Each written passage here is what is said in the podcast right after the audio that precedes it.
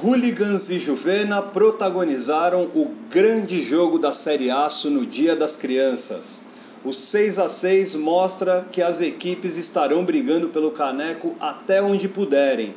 Mas a igualdade em termos de acesso direto a bronze via Grupo B foi melhor ao Juvena, que chegou a estar perdendo por 5 a 1, mas conseguiu uma incrível reação.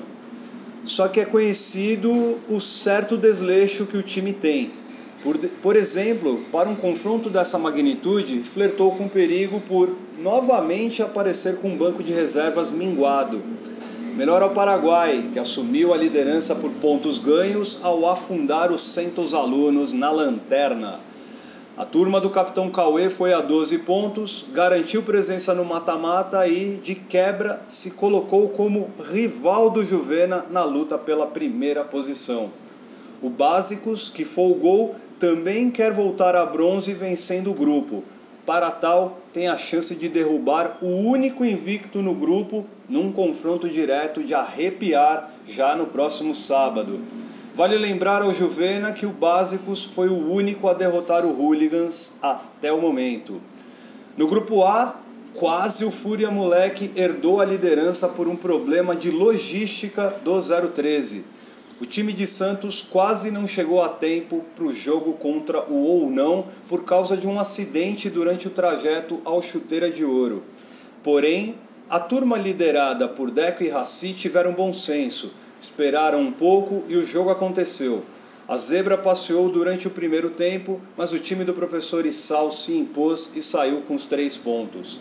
Já o Furinha passou pelo rabisco e continua na espreita, o Catimba deixou o Faroeste no limbo e, com um jogo a menos, ainda está interessado na primeira posição. É o único que pode se intrometer na polarização já exposta. Da meiuca das duas chaves para baixo, a briga é incessante.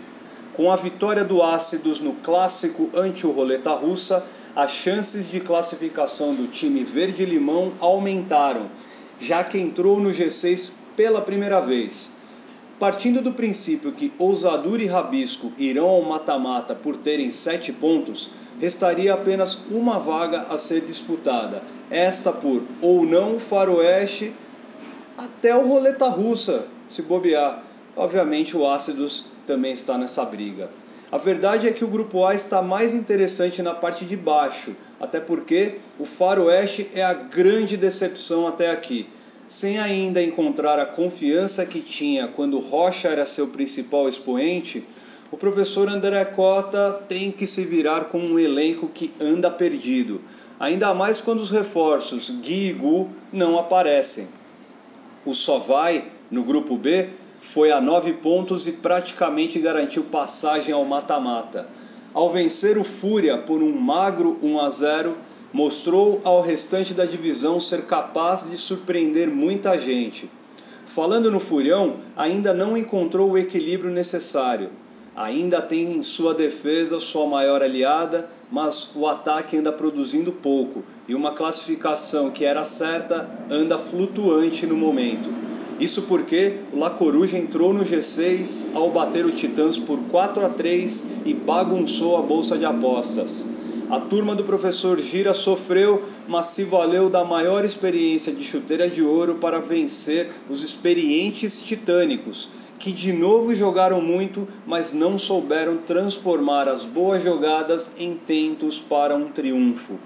Sua realidade hoje é fugir do rebaixamento tem a chance de se afastar da ameaça no próximo sábado, quando enfrenta o Só Vai. Isso porque seu rival, seu rival direto na fuga do rebaixamento não jogará. O Centos Alunos fará uma pausa para juntar os cacos de uma campanha decepcionante para um time recentemente vice-campeão do Chuteira 5. La Coruja e Hooligans e Fúria Arte contra Paraguai fecham os jogos da sexta jornada no grupo A. No grupo B, Ousadura e Catimba farão confronto direto pela terceira posição. Já Ácidos e Rabisco e Ou Não e Faroeste serão jogos de arrepiar, já que envolverão o famoso seis pontos. Certo mesmo é que o Furinha é roleta russa desde criancinha ante o 013. Eu sou Douglas Almazi para o podcast da Série Aço.